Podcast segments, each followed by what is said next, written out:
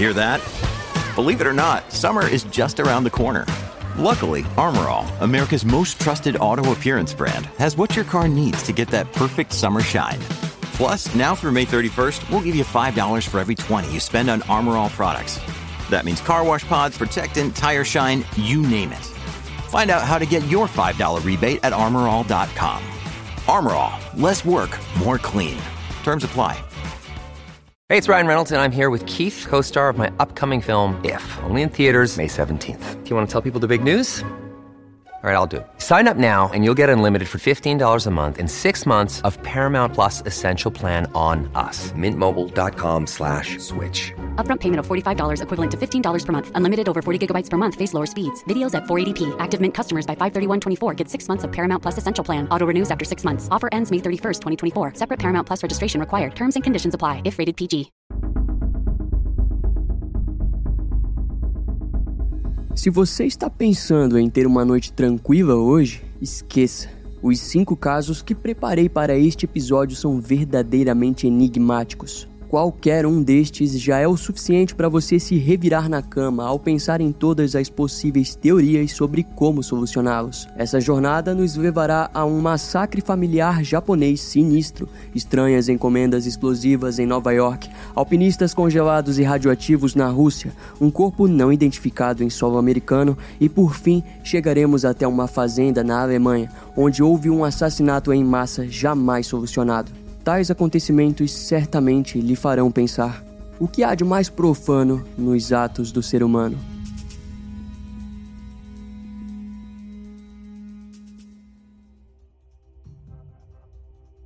O Japão jamais vai se esquecer. A família dessa foto é um dos maiores mistérios para os japoneses. Cada um deles foi morto de forma fria e covarde por alguém que entrou na residência sem ser percebido. E além de tudo isso, o criminoso ainda dormiu no sofá após cometer os assassinatos, como se a casa fosse dele. Esse massacre aconteceu um dia antes da virada do milênio, onde a família se preparava para o início próspero dos anos 2000. Você está diante de um caso onde mais de 240 mil investigadores se envolveram e milhares de evidências foram coletadas. A família Miyazawa era uma típica família família japonesa. O patriarca Mikio Miyazawa, de 44 anos, trabalhava para a empresa de marketing Interbrand com sede em Londres. Ele era descrito como um homem alegre, do tipo que não fazia inimigos. Sua esposa, Yazuko, de 41 anos, era a mesma coisa. Ela foi descrita por conhecidos como gentil e adorável. Juntos eles tinham dois filhos, Nina, de 8 anos, e Rei, de 6. Na época da tragédia,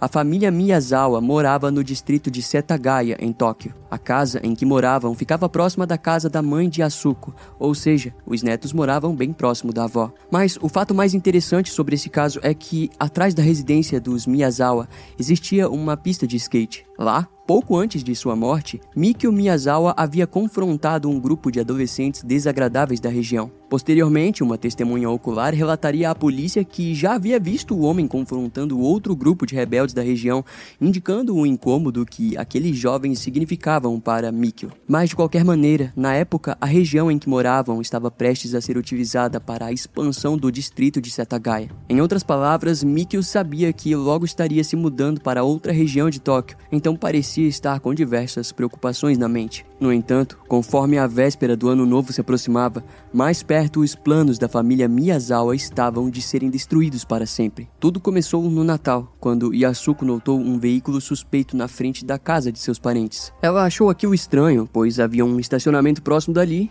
e o carro estava propositalmente parado em frente à sua casa. Dois dias depois, um homem de 40 e poucos anos foi visto caminhando próximo da residência da família Miyazawa. No dia 29 de dezembro, outro homem vestindo roupas de skatista mal cuidadas foi visto na região. Esse sujeito em especial seria alvo das investigações, pois foi descoberto que naquele mesmo dia ele comprou uma faca em uma loja comercial próxima. No dia seguinte, o mesmo homem foi visto cada vez mais próximo da casa da família Miyazawa. Essas informações só seriam recebidas depois, e assim, no dia 30 de dezembro, Mikio e sua família se preparavam normalmente para a virada do ano. No início da noite, eles foram para o mercado fazer compras. Ao voltarem, por volta das 7 da noite, Yasuko telefonou para sua mãe, onde conversaram por um tempo. O último movimento na residência foi registrado às 10h38 da noite, quando Mikio abriu um e-mail de trabalho. Nos minutos seguintes, uma testemunha que caminhava pela região ouviu um tipo de discussão ocorrendo dentro da residência, mas não achou suspeito. No entanto, uma hora e meia depois, um barulho alto foi ouvido da casa da mãe de Asuko, que eram vizinhas. Mesmo assim, ninguém foi averiguar a situação. Uma outra testemunha depois disse que nas primeiras horas da madrugada viu um homem correndo ao longo da trilha que percorria a residência da família. Na manhã seguinte, a mãe de Asuko telefonou para a residência, mas a ligação não pôde ser concluída. Ela nem imaginava, mas alguém havia cortado propositalmente o fio telefônico da casa. Por conta disso, então, decidiu ir até a residência, onde tocou a campainha e não foi atendida. A mulher optou em usar a cópia da chave que possuía, e foi assim que se deparou com um cenário terrível. Sua primeira visão foi a do corpo de Mikio jogado ao pé da escada e visivelmente esfaqueado até a morte. Ela imediatamente subiu para o segundo andar da casa, onde encontrou os corpos de sua filha, Yasuko, e de sua neta, Nina, ambas esfaqueadas. A última e mais trágica descoberta foi feita no quarto do pequeno rei, de seis anos, que foi encontrado morto com sinais de estrangulamento manual. As autoridades foram chamadas e a residência isolada, dando início a um dos casos mais misteriosos do Japão. Quando a polícia analisou a casa, ficou claro que Mikio havia lutado contra o assassino. Isso porque havia diversos ferimentos em seu corpo que indicavam uma luta que terminou com ele sendo jogado ao pé da escada e recebendo facadas no pescoço. Curiosamente, a polícia encontrou a faca usada pelo assassino na cozinha e ela estava quebrada. Mais tarde, a outra parte da faca seria encontrada no crânio de Mikio. Ao ser analisada, foi descoberto que a arma do crime tinha sido comprada em uma loja da região, e o comprador era aquele homem suspeito com roupas de skatista visto por testemunhas anteriormente. Ao que parece, após a faca quebrar, o criminoso tentou ferir Yasuko e Nina, mas aparentemente desistiu e foi até a cozinha pegar uma nova faca. Ele então retornou e cometeu os assassinatos. O legista percebeu que ambas receberam mais facadas que Mikio, apontando para a teoria de que o assassino possuía ódio contra mulheres ou estava com uma raiva particular delas. Já sobre o corpo de Rei, a polícia especulou que ele foi estrangulado porque pode ter sido a primeira vítima do criminoso e ele não desejava chamar a atenção do restante da família. Isso seria provado no futuro, quando os investigadores conseguiram identificar o local de entrada do criminoso na residência da família. Mas antes disso, eles perceberam que após os assassinatos, o criminoso permaneceu na residência, onde deixou fezes no banheiro e consumiu quatro garrafas de chá de cevada, melão e quatro sorvetes da geladeira. Algumas marcas de pegadas encontradas também apontaram para a marca de tênis Slazenger, que era conhecida no Japão. No entanto, aquele tamanho de sapato em questão estava disponível apenas na Coreia do Sul. Por aquele motivo, os investigadores passaram a acreditar que o criminoso não era japonês. Além disso, ele era completamente despreocupado, pois foram encontradas na residência peças de roupas que possivelmente pertenciam ao criminoso, sendo elas um boné, uma jaqueta, uma camiseta branca e roxa com mangas compridas, luvas, um lenço multicolorido, um lenço preto e uma bolsa de quadril. A camiseta, em particular, foi encontrada com grandes manchas de sangue. Os investigadores logo comprovaram que as peças não pertenciam à família Miyazawa e ficaram surpresos com a audácia do assassino, que deixou as peças jogadas no sofá da sala. Quando as roupas foram levadas para a análise, foi descoberto que elas estavam cheias de minerais normalmente vistos na Coreia do Sul. Inicialmente, houve muitas perguntas sobre o paradeiro do criminoso e a investigação perduraria por um longo tempo, até que um ano depois foi compartilhado que a polícia havia finalmente entendido como o assassino entrou na casa. Ao que parece, ele entrou pela janela do banheiro do segundo andar, para subir até ela, o criminoso escalou a árvore ao lado da casa e desprendeu a tela da janela, que ficava próxima do quarto de rei, o primeiro da família a ser morto. Em seguida, próximo do topo da escada do segundo andar, o criminoso se deparou com Mikio, iniciando assim uma briga. Já Yasuko e Nina poderiam estar assistindo televisão no sótão e apenas perceberam a existência do criminoso quando já era tarde demais. A prova disso é de que foram encontrados cobertores e colchão no local, algo que parecia ser um ato comum entre a mãe e filha. No anúncio da polícia também foi revelado que o criminoso dormiu por algumas horas no sofá da residência e, de certa forma, fingiu estar em sua própria casa, ignorando totalmente a chance de ser descoberto. Ele também usou o computador da família pela manhã do dia seguinte ao crime, onde entrou nos sites favoritos de cada um deles. E tudo isso minutos antes da mãe de Asuko chegar na casa. Durante as primeiras horas após o crime, ele havia tentado comprar ingressos para um show online, mas sem sucesso. Para isso, ele procurou vários cartões de crédito da família e levou eles para o mesmo sofá em que dormiu. Nas próximas horas, ele tentou adivinhar os códigos para conseguir usar os cartões, mas foi gradualmente desistindo da ideia. O comportamento do criminoso era totalmente aleatório, chegando a bagunçar documentos pessoais das vítimas e deixando eles jogados dentro da privada do banheiro. Na mesa do computador também foi visto dinheiro jogado, indicando que ele pode até ter roubado dinheiro, mas não era por aquele motivo que havia matado toda a família. De certa forma, o seu comportamento era um pouco desajeitado, inexperiente e egocêntrico, ao mesmo tempo que parecia que ele estava aproveitando e zombando da família assassinada, sem se importar com as futuras investigações.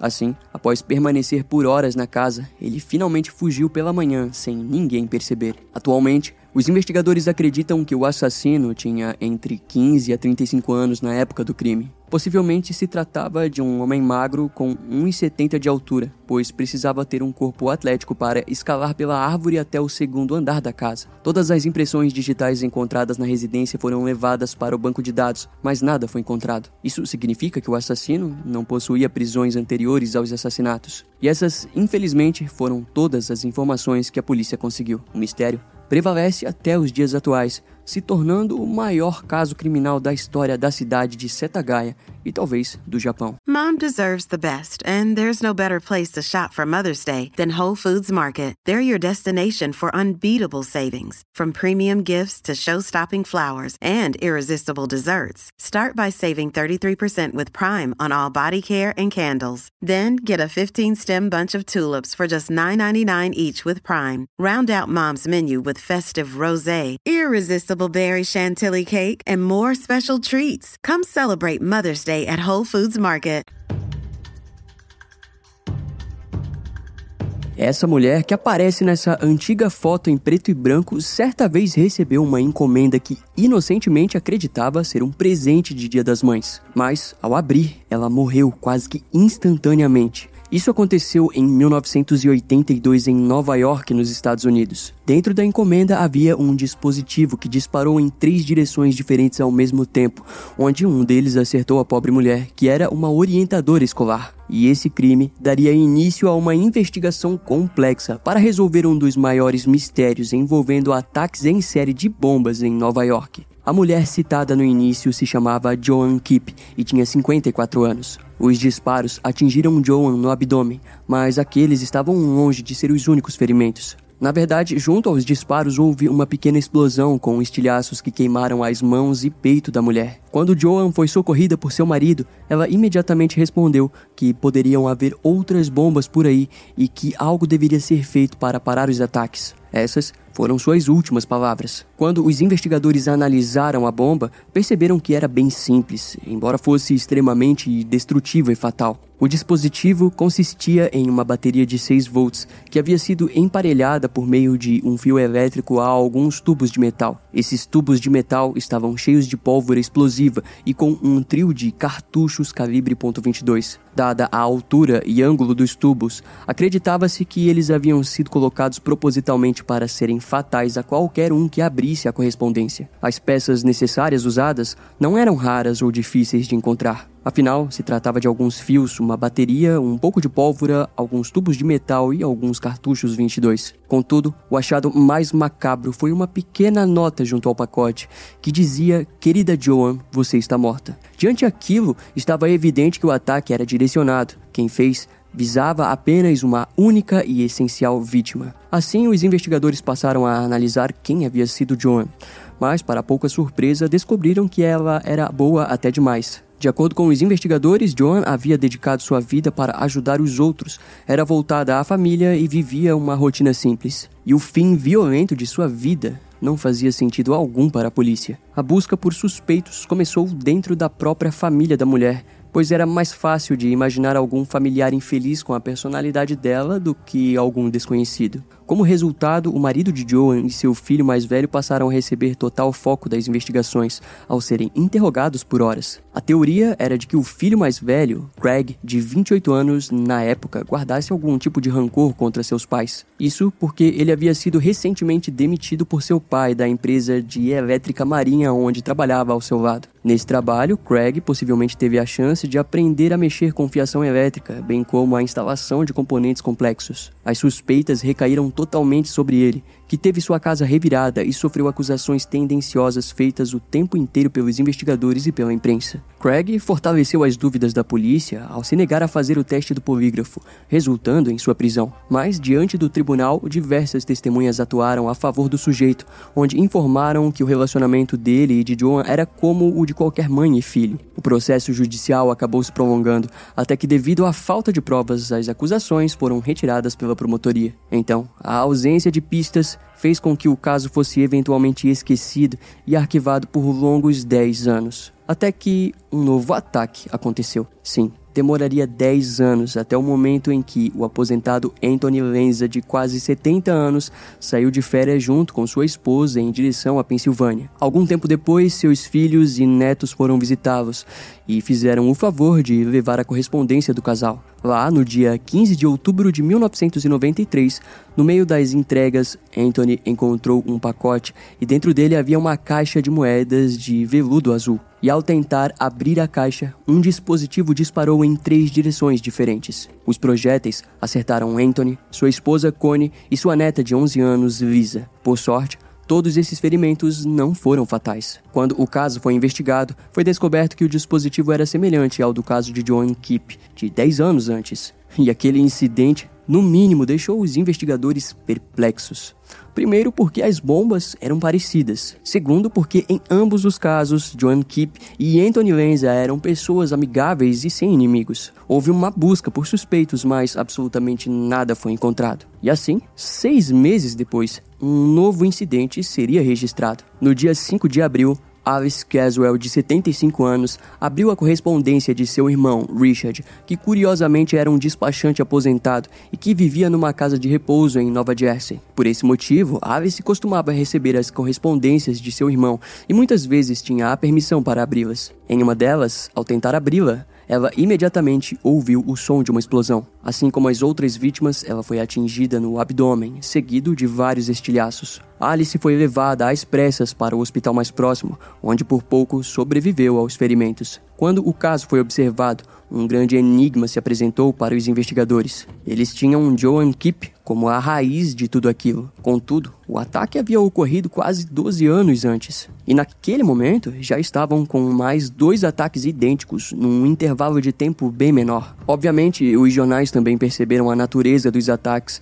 e nomearam o criminoso como Zip Gun Bomber. A história rapidamente ficou conhecida na comunidade. Por conta disso, um homem chamado Harold Orsenby percebeu que sua família havia recebido um pacote suspeito e imediatamente chamou as autoridades, que descobriu se tratar de uma bomba de verdade. No mês seguinte, uma força-tarefa foi criada para investigar os ataques, como também identificar os padrões de diversos outros ataques à bomba que estavam sendo feitos por mafiosos ao redor de Nova York. Um desses novos ataques ocorreriam em junho de 1995, quando a jovem grávida Stephanie Gaffney, de 18 anos, recebeu um pacote suspeito na porta do apartamento de seus avós. Ela estava morando junto com eles temporariamente e costumava abrir as correspondências deles, e ao fazer aquilo, uma bomba explodiu em suas mãos. Daquela vez não houve projéteis de rifle, mas o grau da queimadura fez com que Stephanie fosse levada às pressas para o hospital. Um detalhe era que Stephanie estava grávida, e no dia seguinte os médicos tiveram que induzir o parto a acontecer prematuramente. Felizmente, ambas, mãe e criança, sobreviveram e se recuperaram do ataque. Naquele período, o Unabomber, outro criminoso que também enviava bombas por correio, ainda estava sendo investigado e caçado pelo FBI. Alguns jornais compararam o caso do Unabomber com o do Zip Gun Bomber,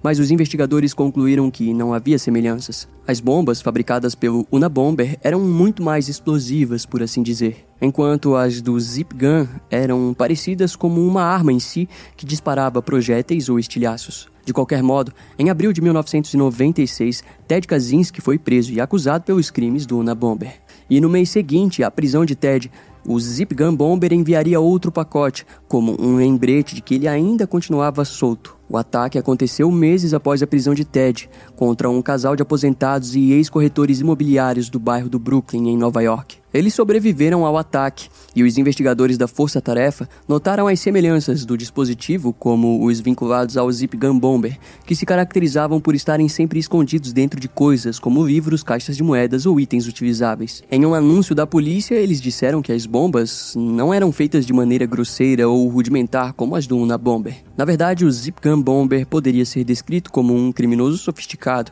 e com um vasto conhecimento em elétrica. Além disso, os pacotes enviados sempre eram atraentes a quem recebesse, estimulando a abertura. Em outras palavras, o criminoso pensava em todos os detalhes para que suas bombas funcionassem contra suas vítimas. Contudo, os investigadores nunca conseguiram descobrir por que o culpado parecia ter pessoas de idade avançadas e comuns como alvo. Além disso, eles também nunca conseguiram descobrir o que ligava às vítimas e suas famílias. Ao longo dos anos, várias agências estiveram envolvidas nas investigações, mas nada realmente foi descoberto. Houve suspeitos, mas nenhum em potencial para uma acusação formal. A Força Tarefa e outras agências definiram as investigações na caçada pelo Zip Gun Bomber como desconcertantes. Nos anos seguintes, nenhum novo ataque foi registrado, fazendo com que os investigadores acreditassem que o criminoso tivesse saído de Nova York parado com os ataques. Ou ele possivelmente envelheceu e passou a preservar sua identidade. Para a força-tarefa, o Zip Gun Bomber foi um homem solitário, com nenhum amigo íntimo e que nunca sentiu necessidade de se gabar por seus crimes. Ele jamais entrou em contato ou escreveu mensagens para a polícia.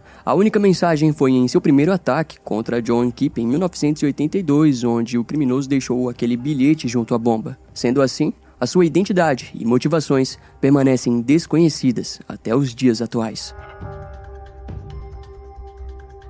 Em 1959, um grupo composto por oito homens e duas mulheres, a maioria estudantes do Instituto Politécnico de Ural, na Rússia, embarcou em uma expedição de 14 dias até a montanha Otorten, que se eleva a 1.234 metros de altitude. O desafio parecia promissor para essa experiente equipe, Porém, o que eles jamais imaginariam é que suas vidas seriam transformadas por um misterioso e sombrio incidente. Tudo começou em janeiro de 1959, quando o grupo de jovens viajou de trem para a cidade de Ivdel, na província de Oblast de Sverdlovsk. De lá, eles pegaram carona até Visay e seguiram para Otorten. Durante esse processo, um dos membros do grupo, Yuri Yudin, se sentiu mal e decidiu não prosseguir. É exatamente o que você pensou. Essa decisão salvaria a vida desse jovem. Assim, no dia 31 de janeiro, o grupo deu início à escalada na montanha. No processo, estocaram comida e equipamentos em um vale e continuaram a expedição. No entanto, por causa de uma tempestade de neve, o grupo acabou se perdendo da rota original e acabaram indo para uma montanha chamada de Montanha da Morte. No meio do caminho, eles decidiram acampar no declive dessa montanha, mas depois disso, não houve mais registros. O líder do grupo, Igor Jetlov, havia dito que enviaria um telegrama após a expedição, mas a sua mensagem jamais chegou. Por conta disso, Oito dias após a viagem, os familiares do grupo relataram suas preocupações às autoridades. Com isso, um grupo de resgate que foi enviado encontrou a tenda danificada em 26 de fevereiro. De modo trágico, também encontraram três corpos perto de uma fogueira e meses depois os outros corpos foram encontrados sob a neve. Alguns estavam vestidos com as roupas de outros membros do grupo, o que intrigou a equipe de busca. Mais detalhes seriam esclarecidos na análise da cena do incidente e na autópsia dos corpos. E é nessa parte que o mistério do incidente Passo de Atilov se inicia. Originalmente, quando os corpos foram encontrados, muitas incongruências foram vistas. De certa maneira, parecia que o grupo foi obrigado a sair correndo do acampamento enquanto dormiam, como se alguém tivesse acordado e assustado o grupo a ponto de saírem despreparados de suas barracas. Isso porque algumas roupas deles tinham cortes, sugerindo que foram rasgadas e retiradas à força, bem como a localização dos corpos e do acampamento, que estavam totalmente confusas. Por exemplo, um dos membros encontrado morto foi o jovem Yuri Doroshenko, de 21 anos. Ele era o membro mais forte e alto do grupo, e sua pele pós-mortem foi descrita como marrom púrpura, devido às manchas de livor mortis que foram encontradas em sua nuca, tronco e extremidades. O livor mortis, ou manchas de hipóstase, é a mudança de coloração que surge na pele de cadáveres devido ao acúmulo de sangue estagnado pela força gravitacional, mostrando a posição original do corpo. Porém, as manchas vistas em Yuri não eram compatíveis com a posição do seu corpo, indicando que ele foi movido após a circulação de sangue ter parado. Além disso, foi encontrado um líquido espumoso na bochecha direita de Yuri, o que levou à especulação de que alguém pode ter pressionado sua caixa torácica antes da morte. No entanto, especialistas explicaram que os ferimentos, hematomas e escoriações de Yuri não pareciam ameaçadores e provavelmente ocorreram devido à sua agonia causada pela hipotermia. Junto a ele, as circunstâncias dos outros membros encontrados próximos apontavam para o fato de que o restante deles tiveram suas roupas removidas pelos amigos que tentaram se manter aquecidos após suas mortes. A investigação mostrou que houve uma vontade clara de sobreviverem, sem sinais de pânico ou ações ilógicas. Além do mais, os corpos foram cuidadosamente colocados lado a lado e seus pertences foram divididos entre os sobreviventes do grupo. No entanto, há defensores de uma teoria que sugere que alguns dos membros do grupo podem ter sofrido do chamado desnudamento paradoxal. Nesse estágio de hipotermia grave, a pessoa sente calor excessivo e pode se despir de suas roupas, mas a temperatura do corpo continua caindo rapidamente. Essa teoria é fortalecida quando analisamos o corpo do líder do grupo, Igor Jatlov. Ele foi encontrado com suas mãos fechadas e com os punhos cruzados sobre o peito. Curiosamente, a sua jaqueta estava desabotoada, o que é incomum em tal situação, levando à teoria do desnudamento paradoxal. Igor não apresentava ferimentos internos, sendo a causa da morte atribuída à hipotermia. O amigo do grupo, Yuri Yudin, que não prosseguiu na expedição devido a um problema de saúde, testemunhou que a camiseta de manga comprida encontrada com Igor pertencia a ele, mas ele havia dado a Yuri Doroshenko antes de saírem. Os investigadores supõem que Igor pode tê-la pego após a morte de Yuri. E essa confusão não para por aí. Em meio a isso, existe também as circunstâncias peculiares que atingiram outros membros do grupo, expandindo ainda mais o mistério sobre suas mortes. Um dos jovens que chamou a atenção dos investigadores foi Rustem Slobodin, de 23 anos. Ao contrário do que seria esperado em um corpo congelado, ele aparentava um padrão de lesões incomum, sugerindo que ele caiu repetidamente de cara no chão. Apesar de estar em boa forma física, suas inúmeras quedas foram consideradas estranhas. Além disso, o corpo de Rustem foi o único do grupo em que as manchas de livor mortis estavam posicionadas corretamente na parte inferior, indicando que ele estava quente quando morreu e permaneceu nessa posição. Seguido dele, temos Ludmila Dubinina e Yuri Krivonichenko, que apresentaram estranhos vestígios de radiação em seus corpos. Na verdade, verdade, mais tarde seria dito que todo o grupo apresentou pelo menos um pouco de radiação em seus corpos. Curiosamente, esse fato permanece um mistério até os dias de hoje. Agora, voltando para os últimos momentos de vida de Ludmilla, encontramos pontos sinistros. Ao que parece, ela tentou aquecer os seus pés cortando um suéter em dois pedaços. Um ela colocou em seu pé esquerdo e o outro foi perdido na neve. O seu corpo foi encontrado em uma saliência rochosa com a boca aberta. A autópsia revelou que sua língua foi rasgada ou comida e a falta de músculo hipoglosso da boca foi considerada estranha. A autópsia de Ludmilla parece ter sido censurada, havendo poucas informações sobre o seu estado original. Porém, a causa de sua morte foi atribuída a uma hemorragia no átrio direito do coração com múltiplas costelas fraturadas e sangramento interno. O restante dos membros apresentou lesões semelhantes, sendo um deles Alexander Kolevatov, de 24 anos. Ele teve o seu nariz quebrado, uma ferida aberta atrás da orelha e o seu pescoço estava quebrado. Aquilo fez muita gente crer que houve um tipo de luta entre ele e alguém. No entanto, as autoridades locais se mantiveram longe da possibilidade de assassinato. Para eles, se tratava de um trágico incidente nas montanhas. Porém, ao longo dos anos, isso foi cada vez mais debatido, dando início a rumores, teorias e histórias cada vez mais obscuras sobre a morte dos jovens. De início surgiu a famosa teoria dos OVNIs. Isso começou em 1990, quando o investigador Lev Ivanov sugeriu que a presença de objetos voadores desconhecidos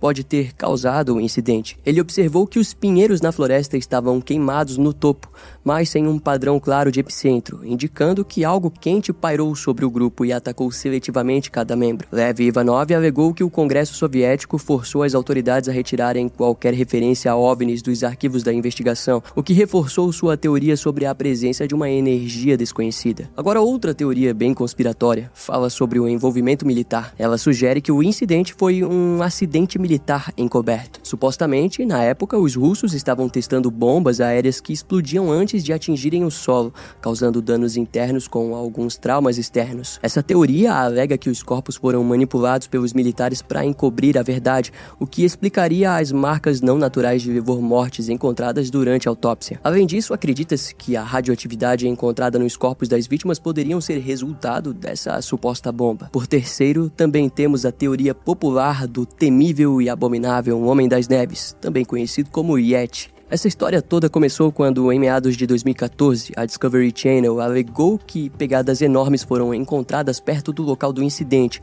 embora isso não tenha sido mencionado nos documentos da investigação. Além do mais, é dito que os povos Mansi, que são um povo local, teriam alertado o grupo sobre a presença de homens espíritos que protegem a floresta e não gostam daqueles que destroem a natureza. Também é dito que um dos membros do grupo teria escrito em seu diário que o Homem das Neves é real, mas isso nunca foi comprovado. Além disso, a Discovery se apoiou em uma suposta fotografia em que o Yeti era visto. Mas a verdade sobre essa foto pode ser esclarecida por outras imagens encontradas nos filmes da viagem, onde um dos membros chamado Nikolai fez uma clara alusão ao Yeti durante um momento de descontração na neve. Agora, a penúltima teoria é bem interessante, que fala sobre infrassons. De acordo com o autor Donnie Eichar do livro Dead Mountain, o vento ao redor da montanha teria produzido infrassons que causaram ataques de pânico grupo. Esses infrassons, gerados pelo vento forte, teriam causado desconforto físico e mental nos jovens, levando eles a entrarem em pânico e a fugir correndo da área. Após saírem da região afetada pelos infrassons,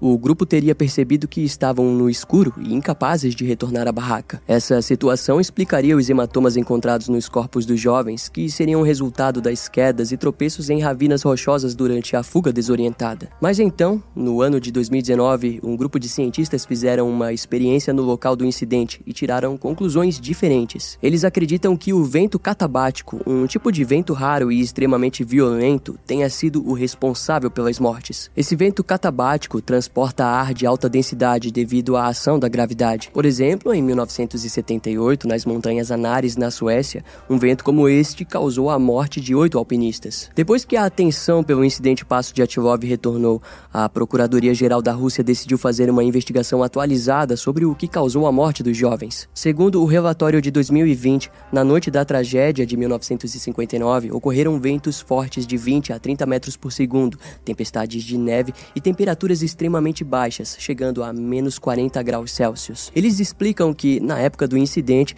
os investigadores chegaram ao local após o derretimento da neve, o que impossibilitou a consideração da possibilidade de uma avalanche. Assim, foi proposto duas hipóteses. A primeira sugere que o grupo acordou em pânico pânico dentro da barraca, acreditando que estavam sendo soterrados e tentaram abrir caminho para sair. A segunda hipótese é que eles temiam uma avalanche iminente e correram em pânico até as árvores em busca de proteção. Após a avalanche, eles acenderam uma fogueira e se dividiram em grupos. Enquanto um permaneceu junto ao fogo, o outro tentou procurar seus pertences. Infelizmente, devido ao frio intenso, todos os jovens morreram de hipotermia antes de conseguirem retornar ao ponto de encontro. Entretanto, essas conclusões são amplamente questionáveis, pois o líder do grupo, Igor Jetlov, tinha conhecimento da área e jamais montaria um acampamento próximo de um local com possibilidade de avalanche. Desse modo, somos levados a uma das teorias mais científicas, por assim dizer. Ela é datada de 2019, quando o professor de medicina forense Eduard Tumanov, da Universidade Nacional de Pesquisa Médica da Rússia, concedeu uma entrevista à agência de notícias Rupti, na qual trouxe informações intrigantes sobre o caso. Segundo Edward, o corpo de Rustem Slobodin apresentava uma fratura no crânio, sugerindo que alguém o atingiu com um objeto pesado e plano antes de levá-lo para a área aberta onde foi encontrado. As análises forenses realizadas no corpo de Igor Jetloven foram ainda mais impressionantes. Edward relatou que o corpo de Igor possuía escoriações nas articulações dos ombros e tornozelos,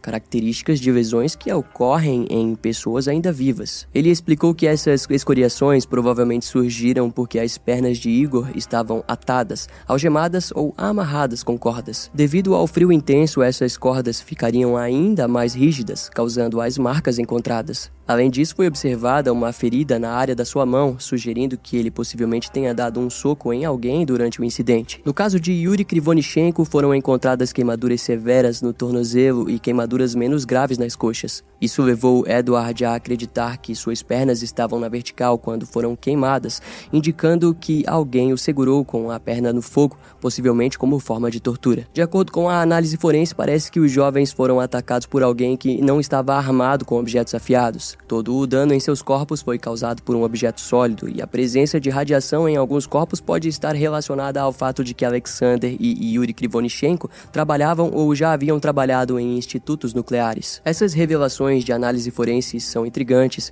e mostram como uma investigação aprofundada pode trazer à tona novas perspectivas, mas também levanta novos questionamentos sobre esse misterioso incidente na Montanha da Morte, que na época foram ignorados devido à estranheza da tragédia. Certa vez, em São Francisco, nos Estados Unidos, um corpo foi encontrado onde um pentagrama era visto esculpido em seu peito. Isso aconteceu na década de 80. O corpo era de um jovem encontrado no bairro de Soma. O jovem, que permanece não identificado, foi torturado e mutilado antes de morrer. E anos após esse achado, um homem foi condenado por esse crime e trouxe consigo a conspiração do envolvimento de um grupo satânico no caso. Esse caso sinistro aconteceu em 15 de junho de 1985. De acordo com as informações, aparentemente se tratava de um sem-teto e o corpo foi descoberto enrolado em um cobertor próximo de um caminhão. Ainda no local, os investigadores da polícia determinaram o caso como um homicídio. Isso porque havia diversas evidências de tortura sádica no corpo do sem-teto. Ao que parece, ele havia sido torturado até a morte. No entanto, o aspecto mais assustador do caso foi de que existia evidências de que algo ritualístico poderia ter acontecido com a vítima. Devido a isso, a imprensa da época rapidamente relatou o caso como uma morte ocorrida durante um ritual para a adoração ao diabo. Embora não tenha sido anunciado para a mídia, quando o corpo foi encontrado, ele estava com as mãos amarradas com cordas de violão nas costas. Havia marcas de queimaduras e facadas em seu corpo, e o responsável pelo crime havia derramado cera de vela no olho direito da vítima. Em seu peito, um pentagrama de cabeça para baixo tinha sido esculpido, possivelmente com uma faca, e os órgãos genitais do jovem também estavam completamente mutilados. Porém, um dos detalhes mais intrigantes estava no seu lábio inferior cortado. Esse ferimento faria com que os jornais sensacionalistas da época teorizassem que o assassino havia feito aquilo para que pudesse beber o sangue do jovem. Nos dias seguintes ao achado, os investigadores focariam em diversas pistas, mas nenhuma apontaria para algo que levasse para a identificação da vítima ou ao paradeiro do assassino. Daquela maneira, os dias logo se tornaram meses e os meses se tornaram anos. Assim, o jovem encontrado morto foi apelidado de John Doe 60 e descrito como um jovem caucasiano esguio de 1,85m com 58 quilos. Em pouco tempo, ele se tornou mais um na enorme lista de homens mortos e nunca identificados da cidade de São Francisco. Mas essa história não acaba por aí. Em meados de 1987, dois anos depois que o corpo foi encontrado, a polícia anunciou que o caso seria reaberto. De acordo com os investigadores, um homem condenado chamado Maurice Bork estava contando que sabia o nome do responsável pelo assassinato de John Doe 60. Inicialmente, a história parecia ser uma tentativa de ele conseguir alguns privilégios na prisão, mas no entanto, Morris rapidamente chamou a atenção dos investigadores. Primeiro, porque o histórico do criminoso era peculiar. Morris estava preso desde agosto de 1985, quando foi acusado e condenado por sequestrar um jovem e desenhar um pentagrama em seu peito. A vítima sobreviveu por pouco, e no meio tempo em que permaneceu sob a presença do criminoso, ele foi torturado e mantido em completo cativeiro. Curiosamente, esse crime ocorreu dois meses depois de encontrarem o corpo de John Doe 60. Sendo assim, na época, Morris foi rapidamente posto como suspeito no caso, mas não haviam indícios que apontassem para sua participação no homicídio. Na verdade, o sujeito era desprezível e tudo o que a polícia sabia era de que ele era um criminoso foragido do Canadá que vinha sobrevivendo nos Estados Unidos graças a identidades falsas bem feitas. Assim, após ser condenado pelo sequestro, Morris eventualmente seria descartado do interesse da polícia no caso do John Doe. E assim seria por dois anos, até que ele decidiu contatar os investigadores da polícia de São Francisco. E como dito antes, Morse contou que sabia o que havia acontecido com o jovem sem teto, bem como conhecia a identidade do responsável pelo crime. Segundo ele, o seu ex-amante, Clifford Joseph, era o autor daquele terrível assassinato. E para a surpresa de todos, eles conheciam muito bem aquele nome, pois Clifford também estava sendo investigado em um caso envolvendo o sequestro de uma profissional do sexo. História essa que Morrissey também confirmou, alegando que Clifford era o autor. Com isso, a polícia foi lá e prendeu ele em sua casa sob a acusação de sodomia e cárcere privado do ataque contra a profissional do sexo. Os investigadores não mencionaram a acusação de suspeita do assassinato, pois pretendiam gradualmente unir evidências contra Clifford. Nesse meio tempo, Morrison compartilhou mais informações sobre as motivações de seu ex-amante. De acordo com ele, Clifford havia sequestrado a profissional do sexo para em seguida torturá-la e violentá-la com a ajuda de um grupo de criminosos, mas havia dado tudo errado. E a promotoria logo confirmou que utilizaria dessa narrativa para resolver ambos os casos,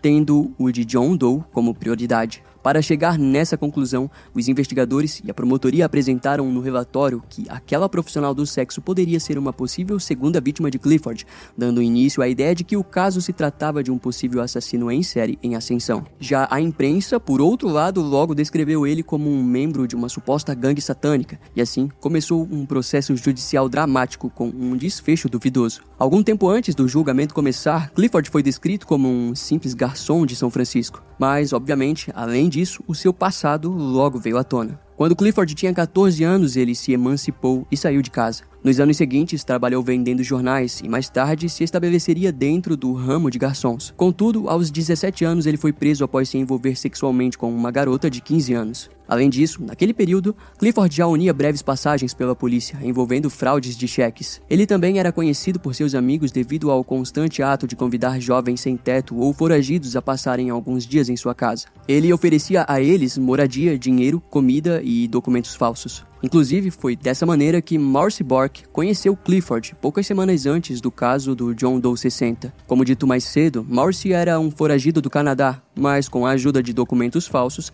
vinha conseguindo empregos na região do Porto de São Francisco. Eventualmente, a amizade entre os dois logo evoluiu para um romance, mas que não durou muito. Segundo os investigadores e o próprio Marcy, a relação entre ambos acabou depois que ele se viu obrigado a ajudar Clifford a se livrar do corpo do John Doe 60. Pelo menos essa era a história que a promotoria levaria para o tribunal ao acusar Clifford do seu envolvimento no assassinato do John Doe e no sequestro da profissional do sexo. Mas quando o julgamento se iniciou, o advogado de Clifford julgou a história como incabível, pois embora houvesse provas de que ele havia sequestrado e violentado a profissional do sexo, no caso de assassinato não existia nada que conectasse ele ao ocorrido, a não ser a confissão de Morris. A promotoria, por sua vez, chamou diversas testemunhas para preencher os furos dessa narrativa, sendo a maioria deles jovens sem tetos ou condenados. O problema é que uma dessas testemunhas foi Edward Spella, que notavelmente tinha uma saúde mental deteriorada. Ao que parece, antes do julgamento, ele tinha dito a um investigador que havia tido relações sexuais com o famoso cantor Elton John,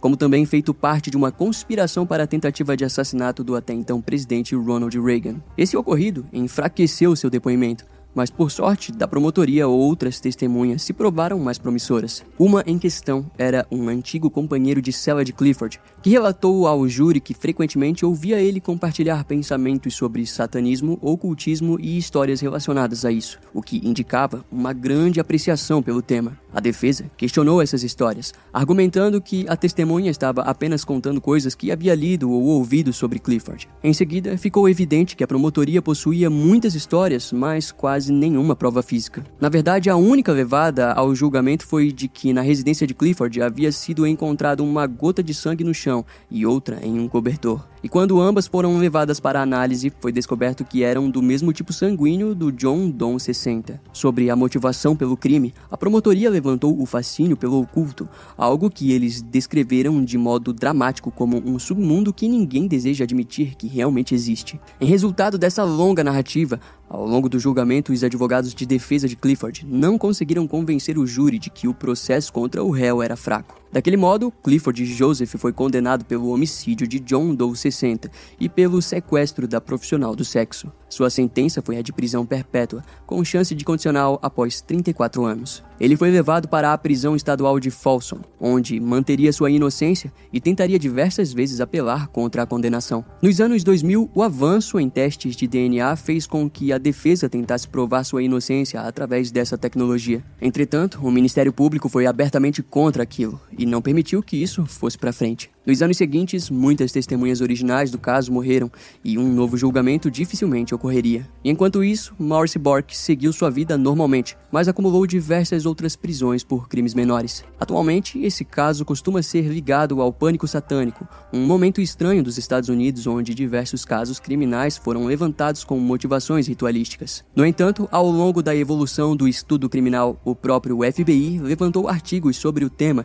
indicando que nunca houve crimes reais envolvendo o culto, ou seja, nunca houve prisões de pessoas, encontro de objetos ou lugares relacionados a esse tipo de crime. Tendo isso em mente, quando retornamos para o caso, vemos que boa parte do caso da promotoria foi manipulado através de um grande número de testemunhas, que, quando analisadas, sequer poderiam ser consideradas como confiáveis. Por esse motivo, há quem acredite que o verdadeiro assassino tenha sido o próprio Maurice Bork, que era conhecido por tocar violão e tinha um histórico de sequestro envolvendo também o desenho de um pentagrama no peito da vítima. Infelizmente, ainda hoje, o mistério sobre a identidade do John Doe permanece e talvez nunca seja resolvido. Podemos imaginar e acreditar quem foi seu assassino, mas não em quem ele era antes de trombar com a pessoa ou pessoas que tiraram sua vida de modo tão brutal. O maior mistério criminal da Alemanha possivelmente mora nessa fazenda. Se trata da fazenda Hinterkaifeck, de 1922. O caso se trata do brutal assassinato de seis membros da família Gruber, incluindo uma empregada. Os assassinatos ocorreram no período entre 31 de março a 1 de abril de 1922, mas os corpos só foram descobertos alguns dias depois. As vítimas foram mortas de forma cruel, sendo golpeadas com um objeto contundente. O que torna esse caso ainda mais intrigante é o fato de que durante a investigação não foram encontradas evidências claras de um assassino ou motivo específico. Além disso, a fazenda estava aparentemente intacta, com dinheiro e objetos de valor deixados para trás, o que afastou a possibilidade de um roubo como motivo do crime. As autoridades conduziram uma extensiva investigação, mas os resultados foram inconclusivos e nenhum suspeito foi identificado. Diversas teorias e especulações surgiram ao longo dos anos, envolvendo desde inimigos da família até a possível participação de um assassino em série. Mas para entendermos melhor esses mistérios, precisamos falar sobre as circunstâncias ocorridas naquele dia. A fazenda Hinterkaifeck, construída em 1863, se encontrava no cenário rural alemão há quase 50 anos antes dos trágicos assassinatos que a tornaria famosa. Por volta do final do século XIX, a família Gruber habitava o local. Andreas, o patriarca, a esposa Casília e sua filha Vitória. Com o passar do tempo, a família cresceu com o nascimento de dois netos, Joseph e Casília. Em novembro de 1920, a família já contava com também a presença de uma empregada chamada Crescens Rieger. Os Grubas eram conhecidos na região, mas não por bons motivos. Sua reputação era marcada por peculiaridades e escândalos. A história mais sombria começou em dezembro de 1914, quando Carl Gabriel, marido de Victoria, foi declarado morto em combate durante a Primeira Guerra Mundial. O seu corpo nunca foi encontrado mas isso não pareceu abalar muito a família. No entanto, por volta de 1915, surgiram acusações de incesto entre Anders e sua filha viúva Victoria, alegando que dessa relação nasceu Joseph Gruber. Tal crime era considerado grave na época, e Anders foi condenado a um ano de prisão, enquanto Victoria recebeu uma pena de um mês. Após esses eventos, a família se tornou mais reclusa, sendo vistas ocasionalmente apenas Victoria e sua filha. Em novembro de 1921, a empregada Crescent Rieger pediu demissão, alegando que a casa estava mal assombrada, com estranhos ruídos vindos do sótão à meia-noite. Andres investigou os sons, mas não encontrou nada fora do comum e a história não chegou à polícia. Mais tarde, uma amiga de escola de uma das filhas de Victoria relataria que a menina contou sobre a fuga de sua mãe durante uma briga familiar, sendo encontrada horas depois no Bosque das Bruxas, próximo à residência. Tais acontecimentos tornaram a atmosfera na fazenda ainda mais tensa, e Andreas, incrédulo com a demissão de Crescents, relatou posteriormente que também passou a ouvir estranhos ruídos vindos do porão nos primeiros meses de 1922. Além disso, encontrou um jornal de Munique em sua propriedade, o que parecia muito fora do comum, sendo que Munique estava a 80 quilômetros da residência. No início de março de 1922, uma forte nevasca atingiu a região e Andreas notou pegadas na fazenda apontando em direção ao Bosque das Bruxas. Também foram encontradas pegadas na sala de máquinas, sugerindo que alguém havia se abrigado lá, pois o cadeado estava quebrado e a porta aberta. Nos meses seguintes, Andreas questionou os vizinhos sobre eventos estranhos, mas parecia que ninguém mais estava enfrentando situações similares. Entretanto, sua esposa, filha e netos afirmaram que as chaves da residência estavam desaparecendo dos lugares habituais e relataram avistar um estranho de bigode nos arredores da propriedade. Esses acontecimentos começaram a afetar a família, especialmente Victoria, que passava noites em claro temendo intrusos. Apesar de tudo isso, Andreas decidiu contratar uma nova empregada, Maria Baumgartner, de 44 anos. Ela chegou à fazenda no dia 31 de março de 1922, acompanhada de sua irmã. Entretanto, sem saber que aquela noite seria marcada por um evento terrível e trágico. Na manhã do dia 1 de abril, os irmãos e vendedores de café Hans e Eduard Chirovski dirigiram-se à fazenda da família Gruber para realizar uma venda rotineira. No entanto, ao chegarem, foram surpreendidos pelo silêncio que parava sobre o local. Intrigados, resolveram entrar para investigar, se deparando com a porta da sala de máquinas visivelmente arrombada. A residência estava fechada e, sem maiores pistas, decidiram seguir para outra fazenda. Durante a noite do mesmo dia, o artesão Michael Plockle passou pela região e notou fumaça saindo da chaminé da fazenda. Ele também relatou ter visto alguém do lado de fora com uma lanterna, mas não conseguiu identificar a pessoa. O fazendeiro e açougueiro Simon Highblander avistou dois homens estranhos nos arredores da floresta, mas ao se aproximar, eles evitaram o contato e saíram de sua vista. Enquanto isso, os professores da filha de Victoria estranharam a sua ausência, já que não havia aviso sobre a sua falta na escola. A congregação dominical, a qual os Grubers pertenciam, notou a ausência da família no culto também. No dia 3 de abril, o carteiro percebeu que a correspondência do sábado ainda não havia sido retirada da caixa, mas não investigou o motivo. No dia seguinte, um homem chamado Albert Hoffner chegou à fazenda para consertar um motor na sala de máquinas, algo que ele já havia combinado com Andreas dias antes. Ao chegar, Albert notou a ausência dos moradores, mas decidiu prosseguir com o seu trabalho. Ele observou que o cachorro da família estava trancado trancado no celeiro, mas não deu muita importância e continuou sua tarefa. Ao sair, encontrou a porta do celeiro aberta e o cachorro amarrado do lado de fora, o que deixou ele muito intrigado. De volta à cidade, Albert relatou o estranho ocorrido a Lawrence Schlittbauer, um vizinho dos Grubers. Lawrence, preocupado, enviou seu filho Johann, de 16 anos, e seu enteado Joseph, de 9, para investigarem a fazenda por volta das três e meia da tarde. Os jovens voltaram pouco tempo depois, afirmando que não encontraram ninguém no local. Entretanto, a situação era suspeita o que levou Lawrence, acompanhado por dois conhecidos, a irem pessoalmente investigar a fazenda. Ao adentrarem no local, a primeira coisa que notaram foi o completo silêncio. Seguindo até o celeiro, se depararam com uma cena horrível.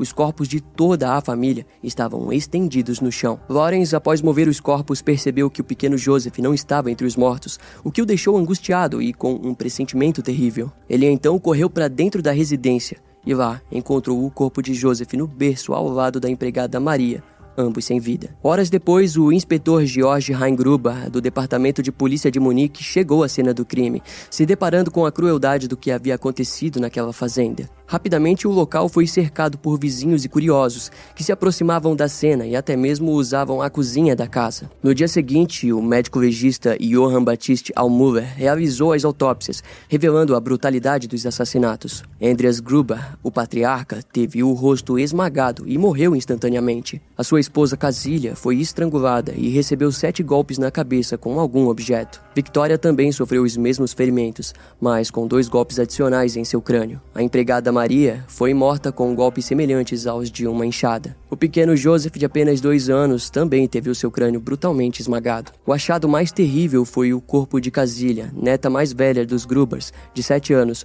cujo crânio estava esmagado e o pescoço cortado. A autópsia revelou que a garotinha arrancou os cabelos de sua própria cabeça, indicando que após o ataque ela continuou algum tempo viva e possivelmente sofreu de um ataque de pânico diante o horror. A falta de sinais de luta levou os investigadores a acreditarem que as vítimas foram atraídas até lá individualmente e mortas por mais de um assassino. Os animais da fazenda foram alimentados e parece que os assassinos permaneceram na casa por três dias, fazendo refeições. Inicialmente cogitou-se que os assassinos pudessem ter motivações ligadas ao oculto, mas essa ideia logo foi descartada. O padrão intrigante era que as mulheres mais velhas foram estranguladas antes de terem suas cabeças esmagadas, com Victoria sendo a que recebeu mais golpes. O inspetor George Heingruber ficou chocado com o resultado das investigações e suspeitava que os assassinos pudessem ser alguém da comunidade próxima. Apesar disso, seguiram a linha investigativa padrão e interrogaram artesãos, ladrões e habitantes da região, mas não encontraram suspeitos. E essa linha investigativa enfraqueceu quando uma grande quantia de dinheiro foi encontrada na casa. Assim,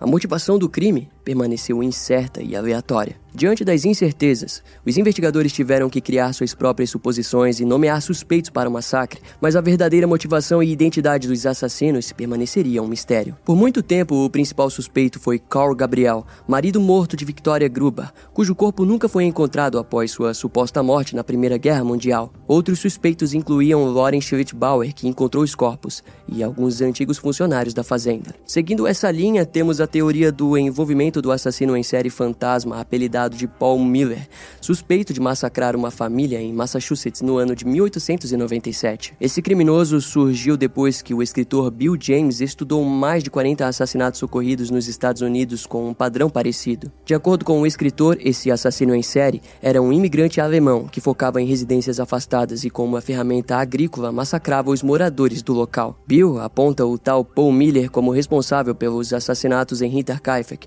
pois indicaria que ele começou os seus crimes em sua terra natal e posteriormente se arrastou até os Estados Unidos. Porém, a sua teoria não costuma receber mérito devido à falta de provas da própria existência do criminoso. Ao longo dos anos, mais de 100 suspeitos foram nomeados e diversas teorias foram apresentadas, mas o caso nunca foi completamente solucionado. Em 2007, 15 alunos da Academia de Polícia reabriram o caso e indicaram um novo suspeito por meio de técnicas modernas de investigação, mas o nome desse indivíduo foi mantido em sigilo. Os assassinatos de Hinterkaifeck continuam sendo estudados pelo Departamento de Polícia da Alemanha, mas o caso permanece sem solução. Diversas testemunhas relataram informações sobre possíveis criminosos, mas devido ao longo tempo decorrido, muitos deles já estavam mortos, tornando difícil uma investigação mais aprofundada. O mistério permanece e a brutalidade desse crime sem piedade ainda assombra a história da Alemanha.